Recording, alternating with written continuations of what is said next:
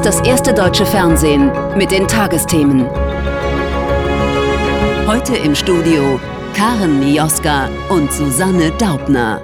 Guten Abend, willkommen zu diesen Tagesthemen am Donnerstag. Einen schönen guten Abend. Was den Umgang mit den Daten von Patienten angeht, scheint Deutschland noch vielerorts stehen geblieben, und zwar seit Jahrzehnten. Da werden Akten handschriftlich geführt, mit Zetteln hantiert, Untersuchungsberichte gefaxt oder wichtigen Informationen hinterher telefoniert. Bei der Digitalisierung hinkt Deutschland anderen Ländern meilenweit hinterher. Und das, obwohl eine elektronische Patientenakte bereits seit 20 Jahren in Planung ist und diese sogar seit zwei Jahren existiert. Nur wissen davon die wenigsten. Deshalb soll es sie nun verbindlich geben, ab Ende 2024 für jede und jeden. Und wer es nicht will, muss sie aktiv ablehnen. Über den digitalen Patienten der Zukunft, Viktoria Kleber. Hausärztin Irmgard Landgraf versucht heute Morgen einmal wieder, ihre Patienten von der elektronischen Patientenakte zu überzeugen.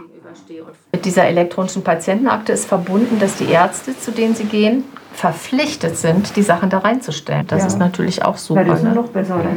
Irmgard Landgraf hätte damit einen ganzheitlichen Blick auf ihre Patienten. Doch nur wenige nutzen die elektronische Patientenakte. Denn kaum einer kenne sie. Und wenn doch, sei die Registrierung zu kompliziert. Dabei würde Irmgard Landgraf gerne mehr damit arbeiten. Dass sie das bald kann, da ist sich der Bundesgesundheitsminister sicher. Heute Vormittag kündigt er an, bis Ende 2024 soll die elektronische Patientenakte für alle gesetzlich Versicherten automatisch eingerichtet und genutzt werden.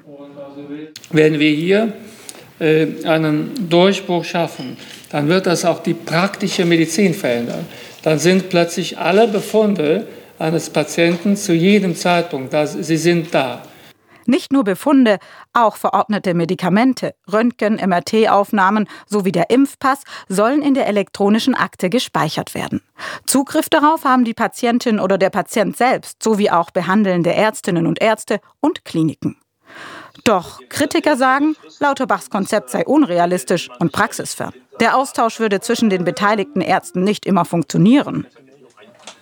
Sie müsste tatsächlich kompatibel für alle Systeme sein und leicht zu befüllen sein. Bisher ist es ein enormer Aufwand.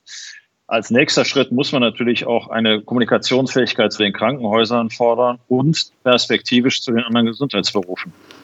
Vorantreiben will der Bundesgesundheitsminister auch die Forschung. Denn die Daten aus der elektronischen Patientenakte sollen auch ihr zur Verfügung stehen. Das sei notwendig, um den Forschungsstandort Deutschland nicht noch weiter abzuhängen. Die Zeit der genetischen Forschung hat ihre Blüte gehabt. Tiermodelle sind äh, vorüber. Was wir heute machen, um neue Zusammenhänge zu entdecken, ist, wir graben in Daten. Und das machen wir häufig in amerikanischen Datensätzen, weil die dort zur Verfügung stehen und israelischen und nicht in unserem eigenen Land. Doch möglicher Datenmissbrauch bereitet Kritikern Sorge. Die Ethikkommission bei der Bundesärztekammer fordert deshalb unabhängige Kontrollinstanzen. Gesundheitsdaten sind sensibel und wenn die in die Forschung transferiert werden, dann äh, verlasse ich diesen sensibel, diesen geschützten Raum und äh, dann brauche ich robuste Schutzmechanismen, dass die Daten nicht missbraucht werden. Hausärztin Landgraf hofft, dass sie ihr Fax für Befunde künftig nicht mehr braucht und dass sie dafür mit einer sicheren und einfach nutzbaren elektronischen Patientenakte arbeiten kann. Professor Christian Karagianidis ist Intensiv- und Notfallmediziner und berät die Bundesregierung in Sachen Corona und Krankenhausreform. Guten Abend, Herr Karagianidis. Guten Abend, Frau Mioska. Ja, tolle Idee, diese elektronische Akte finden die meisten. Aber nun erfahren wir, dass es noch gar nicht die technischen Voraussetzungen gibt. Macht Karl Lauterbach da Schritt zwei vor Schritt eins? Nein, in meinen Augen ist die elektronische Patientenakte und die Einführung und die gesetzliche Verpflichtung dazu ein lange überfälliger Schritt, der in vielen europäischen Ländern schon lange gegangen worden ist, der uns in der Pandemie geholfen hat, viele Menschenleben zu retten, zum Beispiel in England. Und ähm, wir brauchen es auch bei uns. Und deswegen ist es aller, allerhöchste Zeit, dass wir die elektronische Patientenakte endlich einführen. Sie sind ein Mann aus der Praxis. Mögen Sie uns mal beschreiben, was sich mit der elektronischen Akte ändert? Ja, die elektronische Patientenakte ist zuerst mal, glaube ich, aus Sicht der Patientin und des Patienten zu betrachten. Und ich will mal ein ganz praktisches Beispiel machen. Wenn man als äh, Notfallmediziner zu einem Patienten kommt im Rettungsdienst oder der Patient kommt in die Notaufnahme, ist bewusstlos, dann muss ich mir oft mühsam zusammensuchen, was hat die Patientin, der Patient für Vorerkrankungen, was nimmt er für Medikamente. Mit der elektronischen Patientenakte habe ich einen enormen Zeit- und Informationsgewinn. Ich sehe dann zum Beispiel ad hoc, ob die Patientin, der Patient zuckererkrankt ist, ob er Insulin nimmt oder ob er vielleicht eine schwerste Krebserkrankung hat, weil er sich selbst ja nicht mehr äußern kann. Und dieser Informationsgewinn und Zeitgewinn wird dazu führen, dass sich die Versorgung in Deutschland erheblich und vor allen Dingen auch nachhaltig verbessern wird. Aber was ist zum Beispiel, wenn ich als Patientin nicht möchte, dass jede Ärztin sehen kann, bei welchem Arzt ich war und warum? Ja, wir haben die Möglichkeit in der, in der EPA mit den technischen Voraussetzungen, die es im Moment gibt, auch nach vielen Gutachten, die zum Beispiel vom Sachverständigenrat kamen, dass jede Patientin und jeder Patient jederzeit die Möglichkeit hat zu widersprechen, dass die Daten zur Verfügung gestellt werden. Man nennt das die Opt-out-Regelung. Es gibt sogar die Möglichkeit, das Ganze selektiv zu machen, dass ich sage, ich möchte zum Beispiel nicht, dass jemand weiß, dass ich eine Depression habe. Ich warne aber davor, gerade als Intensiv- und Notfallmediziner, solche Informationen können natürlich in der Notfallmedizin wirklich Gold wert sein und auch im entscheidenden Moment das Leben des Patienten, der Patientin oder des Patienten retten. Und deswegen würde ich dazu ganz klar appellieren, dass wir von dieser Opt-out-Regelung möglichst keinen Gebrauch machen. Mhm. Sie brauchen das Vertrauen der Patienten und Patientinnen. Nach dem jüngsten Technikradar der Körperstiftung würden fast 75 Prozent der Deutschen ihre Daten dem Hausarzt weitergeben. Allerdings nur 43 Prozent der Krankenkasse und nur 13 Prozent der staatlichen Forschungseinrichtungen. Wie sollte die Politik dieser Skepsis begegnen? Ich glaube, ganz wichtig ist eine sehr gute Kommunikation mit der Bevölkerung und vor allen Dingen auch die Darlegung der Vorteile. Ich habe eben geschildert, welche Vorteile das in der Notfallsituation direkt für die Patientin oder den Patienten haben kann. Bei der Forschung sind die Vorteile indirekt, aber die sind riesig. Wir sind in Deutschland, was äh, gerade die Daten anbetrifft, und was auch die Verwendung der Daten zum Beispiel für künstliche Intelligenz betrifft, und das betrifft dann nicht nur Forschungseinrichtungen, sondern vor allen Dingen auch die Wirtschaft in Deutschland, im Prinzip in einigen Bereichen abgehängt. Und wir würden jetzt die Möglichkeit schaffen, dass sowohl Forschungseinrichtungen als auch die Wirtschaft Zugriff darauf hätte und wir endlich wieder an diesen Punkt kommen, dass wir international anschlussfähig sind. Und ich will mal ein Beispiel sagen, beim Lungenkrebs haben wir die Situation, dass wir vor 20 Jahren noch ganz undifferenzierte Medikamente gegeben haben. Heute sind wir sehr, sehr viel spezifischer und die Informationen werden uns noch viel mehr dabei helfen, für den einzelnen Patienten eine individuell gute Krebstherapie zu entwickeln. Und ich glaube, diese Vorteile liegen so klar auf der Hand, dass ich mich sehr freuen würde, wenn viele Bürgerinnen und Bürger dem zustimmen würden, dass die Daten auch für die Forschung zur Verfügung stehen. Sagt der Notfall- und Intensivmediziner Christian Karagianidis. Danke Ihnen sehr für Ihre Zeit. Danke Ihnen.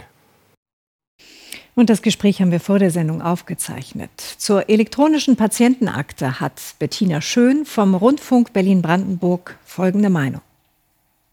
Wem gehören eigentlich meine Daten? Vor allem so persönliche, sensible wie meine Gesundheitsdaten. Ich würde sagen mir. Momentan liegen diese Daten meist bei Ärztin oder Arzt. Wir Patienten fragen viel zu selten danach. Und bekommen wir überhaupt Kopien unserer Daten, dann haben wir da meist CDs mit Röntgenbildern und Befunde auf Faxpapier.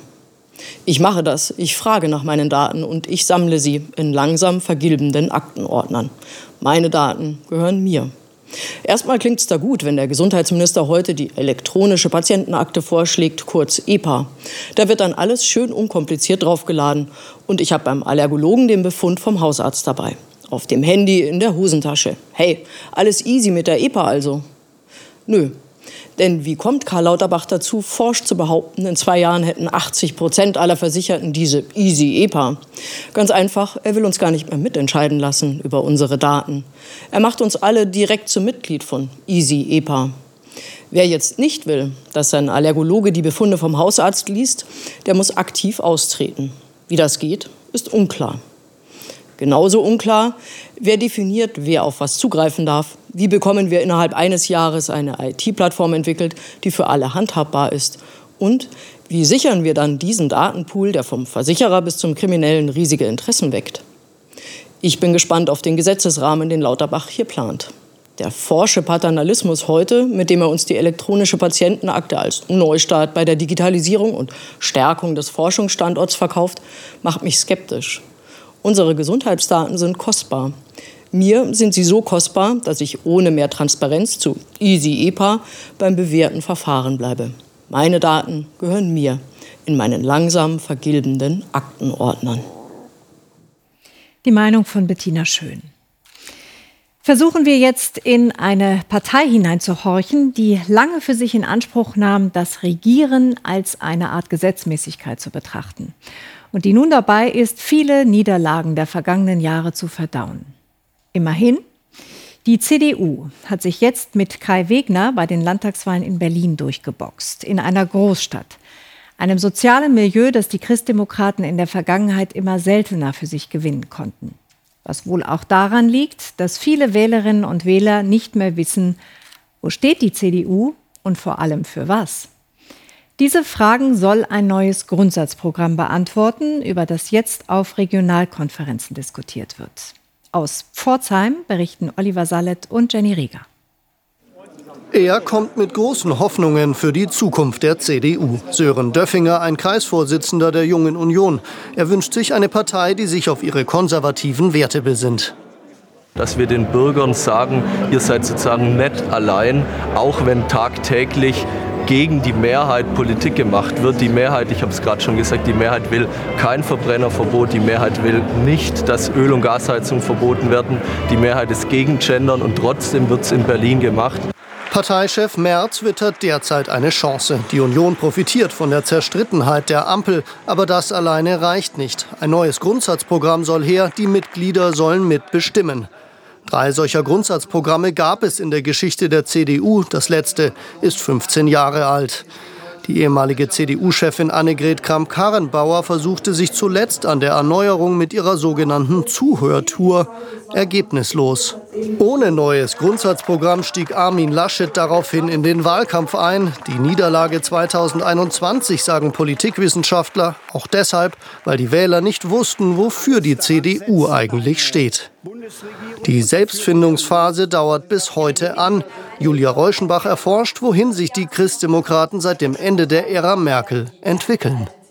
Denn die Partei steht vor einer ganz großen Herausforderung. Sie hat eine Mitgliederbasis, die traditionell etwas konservativer ist, die deutlich älter ist als ihre Wählerschaft. Das heißt, sie hat unter Angela Merkel eben auch Wählerinnen und Wähler etwa von Grünen und SPD ansprechen können. Und die Frage wird sein, inwiefern will man in beide Richtungen künftig weiterhin anschlussfähig oder möglichkeitsfähig sein? Auf der Bühne in Pforzheim ein nachdenklicher Friedrich Merz statt markiger Worte marktliberale Thesen.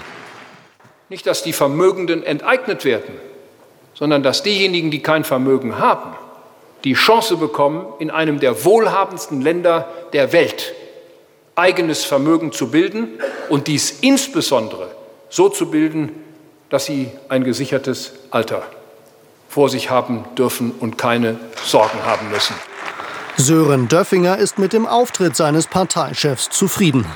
Was hier, glaube ich, gerade ganz gut repräsentiert wurde, ist diese Einigkeit, die mittlerweile in der Union da ist, wie wir in den Kampf, sage ich mal, ziehen wollen, wie wir in den Wahlkampf ziehen wollen und wie wir auch klar uns darstellen wollen, als wir sind für Deutschland da.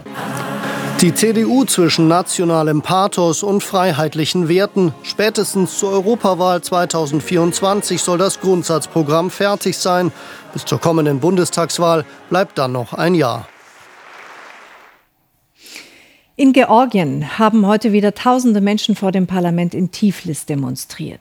Gegen ein umstrittenes Gesetz und gegen den russlandfreundlichen Kurs der dortigen Regierung. Viele Menschen beobachten mit Sorge, was in der Ukraine geschieht. Denn sie haben selbst erfahren müssen, wie sich Putin einfach einen Teil ihres Landes gekrallt hat und seitdem besetzt hält. 2008 war das in Südossetien. Auch aus Angst, dass Russland auch bei ihnen im ganzen Land einmarschieren könnte, gehen sie nun seit Tagen auf die Straße für einen Weg weg von Russland hin zu Europa. Olaf Bock und Robert Kempe. Es ist die dritte Nacht in Folge. Zehntausende Demonstranten kommen in der georgischen Hauptstadt Tiflis vor dem Parlamentsgebäude zusammen. Es wehen die Fahnen Georgiens und der Europäischen Union. Die Menschen hier vereint die Sorge vor einem autoritären Wandel im Land und vor einer Orientierung nach Russland. Alle jungen Leute hier glauben, dass unsere gesamte Regierung unter russischem Einfluss steht. Ich möchte, dass mein Land in der Europäischen Union ist. Auslöser des Misstrauens ist ein Gesetzesentwurf, der vorsieht, dass sich Nichtregierungsorganisationen und Medien als sogenannte ausländische Agenten registrieren lassen müssen, wenn sie sich zu mehr als 20 Prozent mit Geldern aus dem Ausland finanzieren.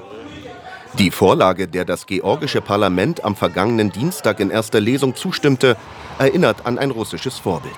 Der Kreml nutzte ein ähnliches Gesetz, um systematisch Presse- und Meinungsfreiheit einzuschränken. Nun fürchten sie hier in Georgien, dass der Einfluss Russlands im Land größer wird, erklärt der georgische Politikwissenschaftler Gia Ruchaschwili.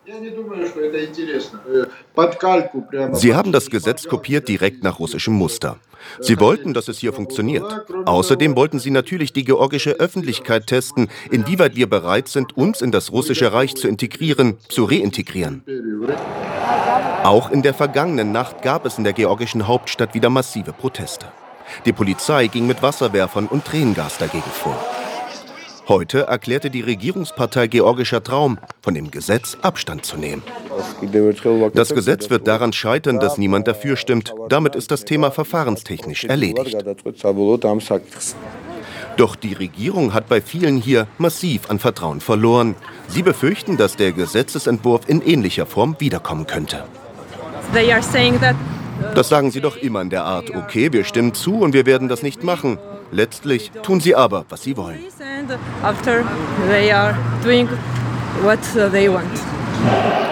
Das kleine Georgien steht wohl erneut an einem Scheidepunkt seiner Geschichte.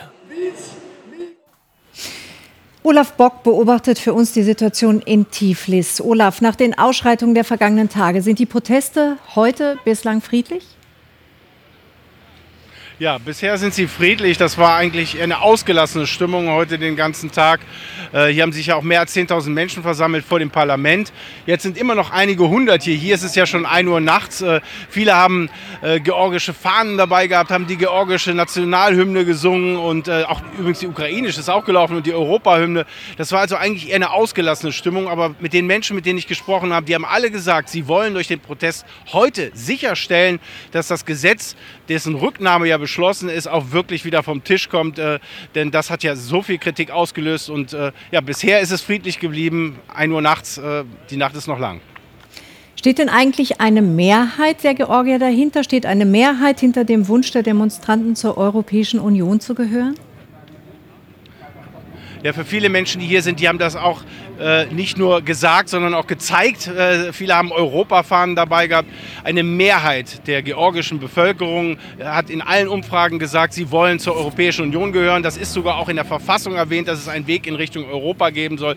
Und das ist für sie das Zentrale. Und dieses Gesetz, das ist eben aus ihrer Sicht ein großer Rückschritt weg von der Demokratie hin äh, zu mehr Autokratie. Und deshalb sind, sind sie dagegen und sehen eben auch die Haltung der georgischen Regierung in Bezug auf Russland äh, in vielen Teilen sehr kritisch, äh, denn beispielsweise wurden ja auch die Sanktionen gegenüber Russland nicht unterstützt. Ähm, und und äh, ja, die Menschen sagen eben auch, dass sie sich wünschen, dass man sich da klarer distanziert. Auf der anderen Seite hat Georgien natürlich auch wirtschaftlichen Handel mit Russland und 40 Prozent der Exporte, etwa insbesondere Agrarprodukte, gehen eben äh, nach Russland. Also das spielt hier auch schon eine Rolle. Aber man möchte sich eben klar Richtung Europäische Union äh, bewegen. Und das ist hier heute Abend auch wieder deutlich gezeigt worden.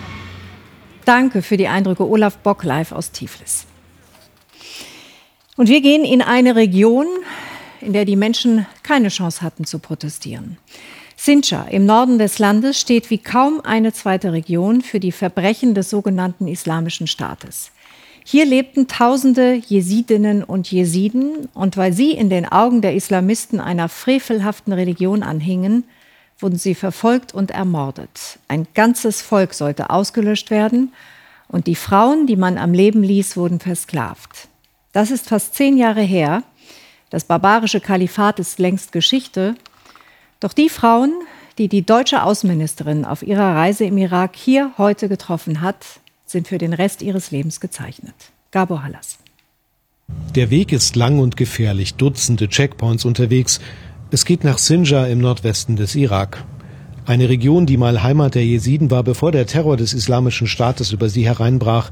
Heute sind die meisten Menschen geflohen. Wie soll es hier eine Zukunft geben zwischen den Gräbern? Die deutsche Außenministerin besucht das Dorf Kotschow. Hier treiben Terroristen im August 2014 Männer, Jungen und alte Frauen zusammen, ermorden sie. Die jungen Frauen und die Mädchen werden als Sklavin verkauft. Jedes Foto eine eigene traurige Geschichte. Nacha Sedo hat ihren Mann und viele andere verloren und lebt heute in Deutschland.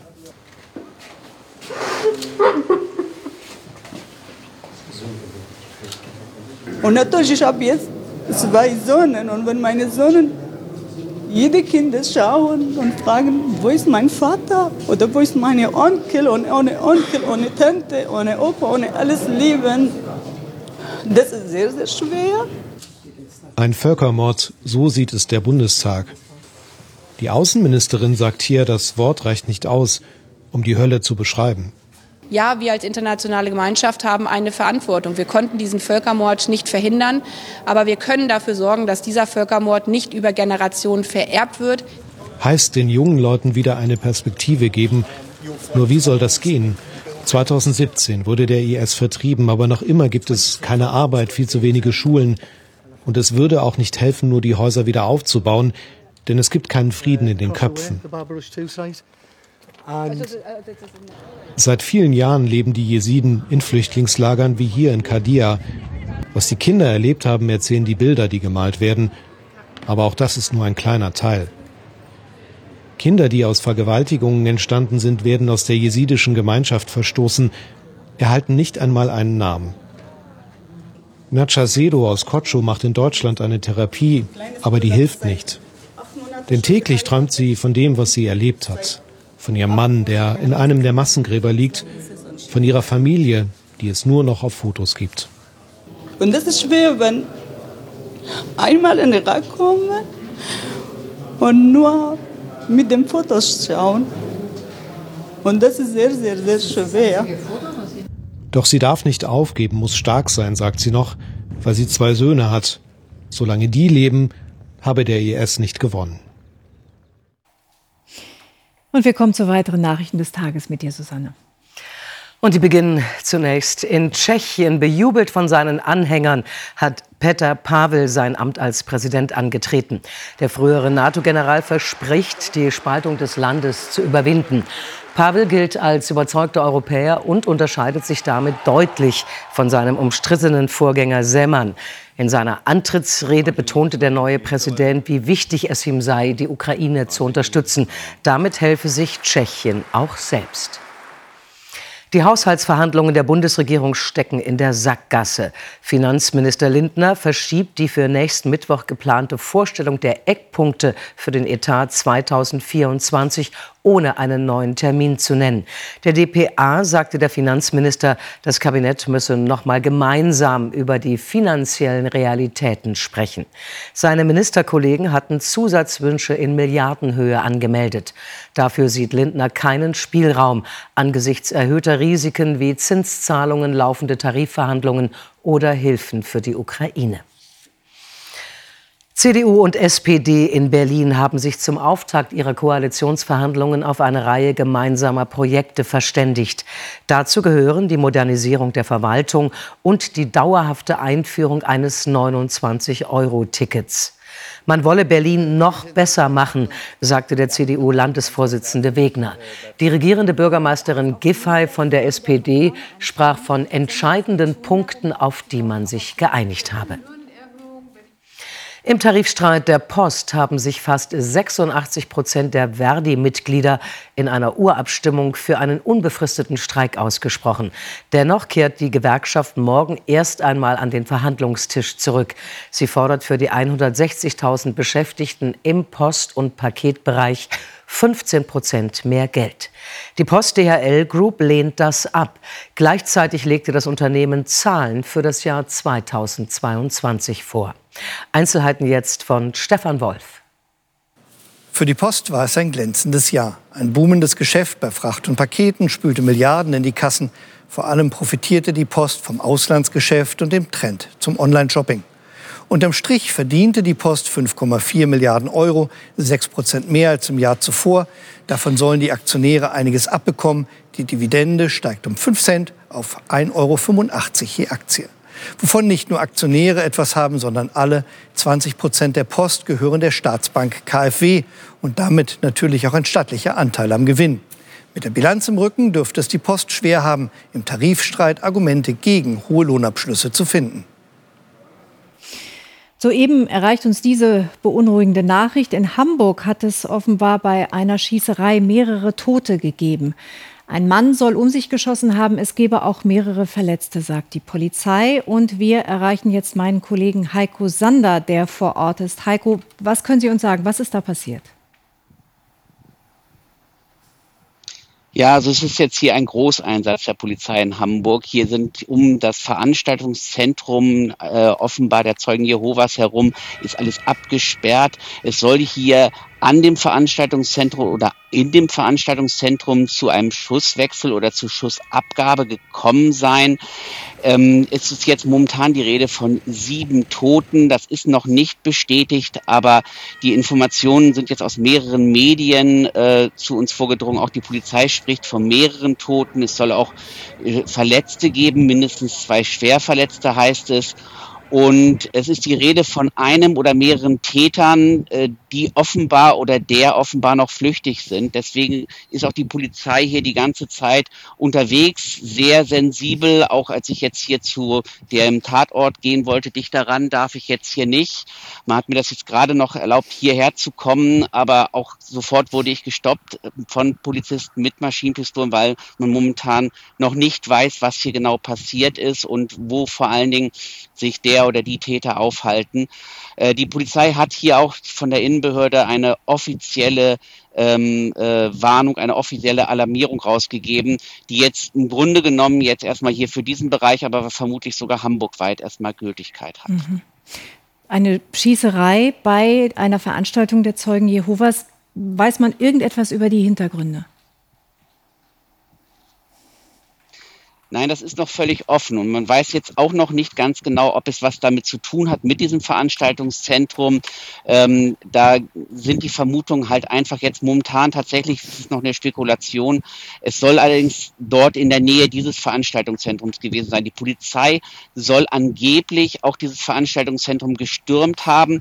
Ob das nur geschehen ist, um sicher zu sein, dass sich dann jetzt kein Täter oder keine Täterin aufhalten oder ob man davon ausging, man muss dort jemanden befreien Leute, die sich dort aufhalten, das ist alles noch unklar. Also eine Schießerei in Hamburg mit offenbar sieben Toten und der oder die Täter sind noch flüchtig. Danke für die frischen Informationen, Heiko Sander vor Ort. Äh, harter Themenwechsel. Wir kommen zu einer Art Erwerbstätigkeit, die schon mal mit einer neuen Regenrinne an der Gartenlaube und einem 50-Euro-Schein direkt ins Portemonnaie des Handwerkers beginnt. Der Schwarzarbeit. Bei der Zollfahndung geht es allerdings um ganz andere Dimensionen. Fast 690 Millionen Euro betrug im letzten Jahr bundesweit der Schaden durch die Schattenwirtschaft, ermittelten die Teams der Finanzkontrolle. Über die Dunkelziffer möchte man lieber erst gar nicht reden. Heute rückten Fahnder in ganz Deutschland aus, um offiziell die Einhaltung des Mindestlohnes zu kontrollieren, aber auch um Aufenthaltsgenehmigungen zu überprüfen. Mittendrin Reporter Justus Kliss hat die Zöllner und ihre Ermittlungen in Berlin begleitet. Hauptzollamt Berlin, 0 Grad. Diese Zollbeamten sollen Paketfahrer im Straßenverkehr kontrollieren, überprüfen, ob sie den gesetzlichen Mindestlohn erhalten. Letzte Hinweise für die Kontrolle.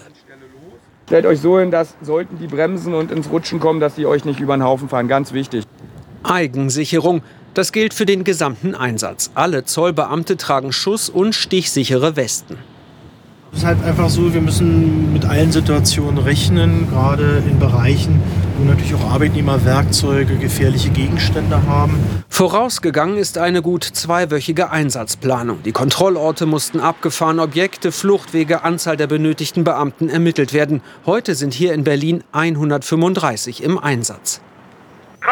Zaun, Fluchtbewegung, Fluchtbewegung. Auch dank seiner 35 Jahre Berufserfahrung bleibt Winkelmann gelassen. Er weiß, hier kommt jetzt keiner mehr unerlaubt vom Gelände.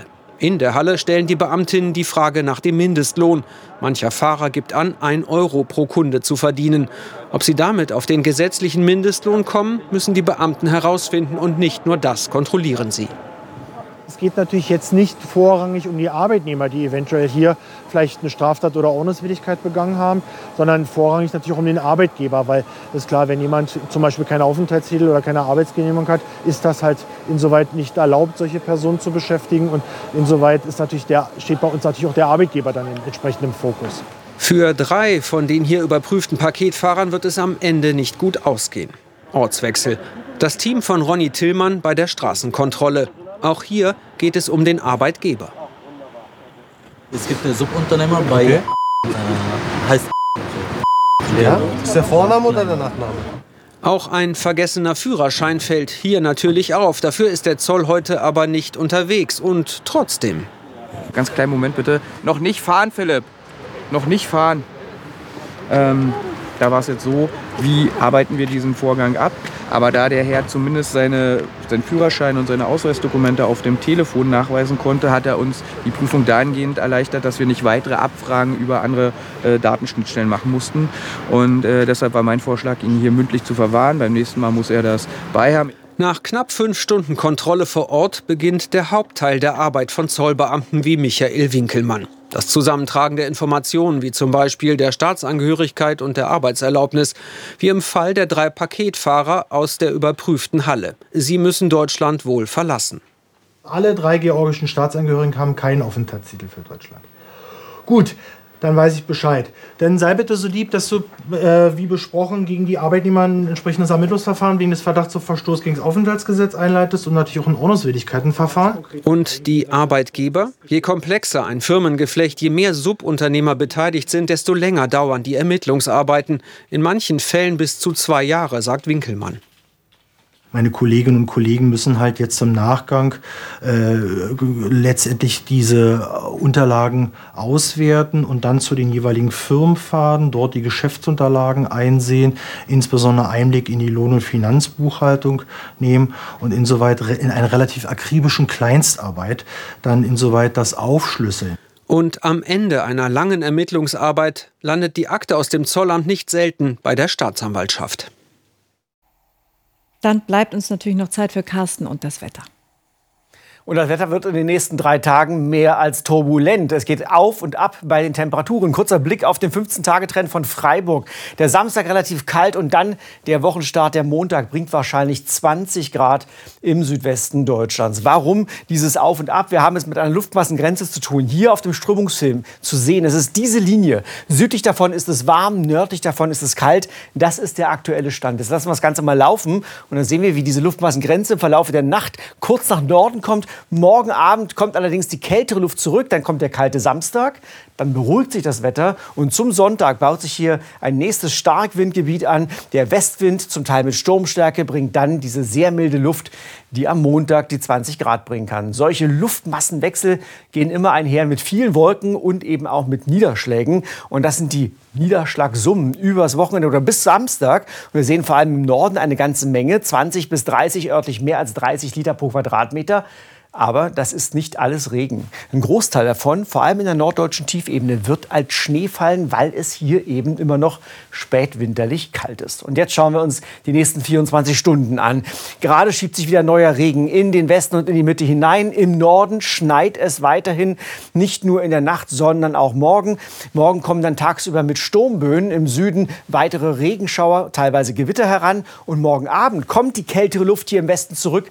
Aus Regen wird immer häufiger Schnee und in der Nacht Von morgen Freitag auf übermorgen Samstag wird überall einmal kurzzeitig Schnee fallen. Dann der Samstag selbst wird deutlich kälter. Aber zunächst zu den morgigen Frühtemperaturen. Im Norden leichter Frost, im Südwesten zweistellige Pluswerte. Tagsüber eine ähnliche Temperaturverteilung. Im Norden bleibt es kalt, im Süden bis zu 14 oder 15 Grad. Dann kommt der Samstag. Der Samstagmorgen, nachdem der Schneefall einmal durchgezogen ist, startet frostig, dann tagsüber Sonnenschein, relativ kühl, einstellige Werte. Und der Sonntag bringt den nächsten Schwung an milder, wolkenreicher und regenreicher Luft. Vielen Dank für die Aussichten, Carsten Schwanke. Und das war's von uns für heute. Hier im ersten geht es jetzt satirisch weiter. Dazu begrüßt Sie gleich Dieter Nuhr. Und zu allen Entwicklungen in Bezug auf den Schusswechsel in Hamburg informieren wir Sie hier im ersten natürlich weiter in den Tagesschauen und natürlich auf tagesschau.de. Bis morgen. Tschüss.